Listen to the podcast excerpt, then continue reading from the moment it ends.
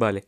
Somos el equipo 6 del grupo 2 y B12. Bien, en este momento mi equipo y yo, Alex, daremos a conocer más sobre algunos temas bastante relevantes en el proyecto de vida de algunas personas, iniciando con relaciones interpersonales.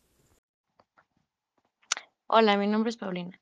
Y bueno, ¿a qué nos referimos con las relaciones interpersonales? Es el modo en el cual dos o más personas se vinculan. Este tipo de relaciones son una base en la vida en sociedad y se dan de distinto modo en numerosos contextos cotidianos. Además, forman parte de la vida humana a niveles tan profundos que pueden estar incluso regulados por la ley, por convención o por la costumbre. De hecho, el manejo de las relaciones interpersonales es un acontecimiento fundamental en el crecimiento del individuo. Hola, mi nombre es Isaac Lázaro Marcos. Yo le hablaré acerca de los tipos de relaciones interpersonales. Relaciones superficiales. Se trata de vínculos pasajeros no demasiado importantes ni centrales en la vida emocional del individuo. Relaciones íntimas o afectivas. Aquellas que persiguen una conexión profunda con otros individuos. Relaciones circunstanciales. Aquellas relaciones que ahondan en el espectro intermedio entre el individuo y lo superficial relaciones de rivalidad, aquellas que parten justamente de la enemistad, de la competencia o de emociones más profundas como el odio. Relaciones familiares. En esta categoría se encuentran a las personas junto a las cuales nacimos y con las que nos vincula un árbol genealógico o familiar. Y bueno, seguimos con características de las relaciones interpersonales. Las características dependen de los individuos involucrados y de sus destrezas sociales, muchas de las cuales se determinan a lo largo de las etapas clave de la infancia y juventud. En ese sentido, pueden estar influenciadas por traumas o por situaciones críticas. A menudo son un claro síntoma de nuestra vida interior o vida emocional. En general, las relaciones interpersonales pueden ser profundas o superficiales, pueden ser amenazas o conflictivas, o pueden darse mejor con un individuo por separado o con un grupo entero. Algunos dirán, ¿y esto de qué me sirve? Pues bien, amigo, ¿quién no quiere tener más amigos y, y, ser una persona más influyente y querida? Estas relaciones te proporcionan un ambiente de trabajo más saludable, puedes construir tu propio círculo de amigos y socios y así obtener ciertas ventajas personales. Por lo tanto, una buena comunicación da inicio a estas. Velo como una vía de dos sentidos, es decir, debes hablar, pero también escuchar. Seamos sinceros, a nadie le agrada conversar con alguien que solo le gusta hablar de sí mismo y omite las opiniones de los demás. Acabando con este tema, hablaremos más a fondo sobre la toma de decisiones. Buenas tardes, mi nombre es Rodrigo Lara Ramírez y el día de hoy yo les hablaré acerca del proceso de toma de decisiones. Bueno, este es el proceso de evaluar y elegir por medio del razonamiento y la voluntad una determinada opción en un universo lleno de posibilidades esto con el fin de obtener una solución a un conflicto determinado. Para llevar a cabo toda esta toma de decisiones es necesario un proceso que consta de siete pasos. El primer paso es la conciencia, donde se presentan las presiones internas, las cuales se ven motivadas por necesidades o deseos.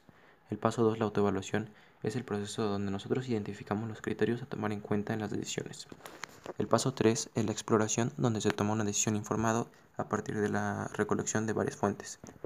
El paso 4 de la integración es cuando uno empieza a plantear cada una de sus opciones más viables. El paso 5 el compromiso, donde cada uno empieza a decidir si realiza y siempre y cuando tenga una elección bien informada. El paso 6 la implementación, que es que para que todo lo anterior tenga éxito es necesario crear un plan que incluirá lo que haremos y los recursos que utilizaremos. Finalmente el paso 7, que es la revaluación, es cuando nosotros analizaremos todo lo hecho y si se han concretado todos los objetivos planteados. Hola, mi nombre es Isaac Lázaro Marcos y yo les voy a hablar acerca de, de los tipos de decisiones. Empecemos con el racional, que es el proceso en el que se analizan las posibles alternativas, el intuitivo, proceso en el que el individuo toma en cuenta la intuición y la experiencia personal, proceso de toma de decisión de un individuo dentro del ámbito privado, de rutina, proceso que se realiza un individuo grupo de manera periódica, de emergencia, proceso que un individuo o grupo realiza para tomar una decisión frente a una situación nueva y excepcional. Y organizacional, proceso que se realiza uno o varios individuos miembros de la organización para tomar una decisión que repercute en un futuro en la institución. La importancia de la toma de decisiones. Bien, es una responsabilidad fundamental en la organización y la elección del camino a seguir. Requiere la información acerca de lo que te rodea y, lo que puede llegar a pasar. Ayuda a la organización y retroalimentarte, por lo que puedes llegar a tomar mejores decisiones a lo largo de tu vida. En parte es bueno tomar tus propias decisiones. Ten en cuenta que no siempre vas a tener a alguien que tome las decisiones por ti. Hola, soy Jano Ramírez Paulina. Y por muy fácil que parezca tomar una decisión, existen características individuales que dificultan los procesos de toma de decisión. Entre las más significativas están disonancia conectiva, cuando lo que se quiere hacer y lo que se hace no coincide. El efecto halo es cuando tenemos una idea de que el resultado de esta decisión será semejante a una experiencia anterior, lo que provoca que hagamos una idea errónea. La adaptación hedonista, cuando la persona está pasando por una racha de bienestar y placer que no le permite relacionarse adecuadamente con el conflicto.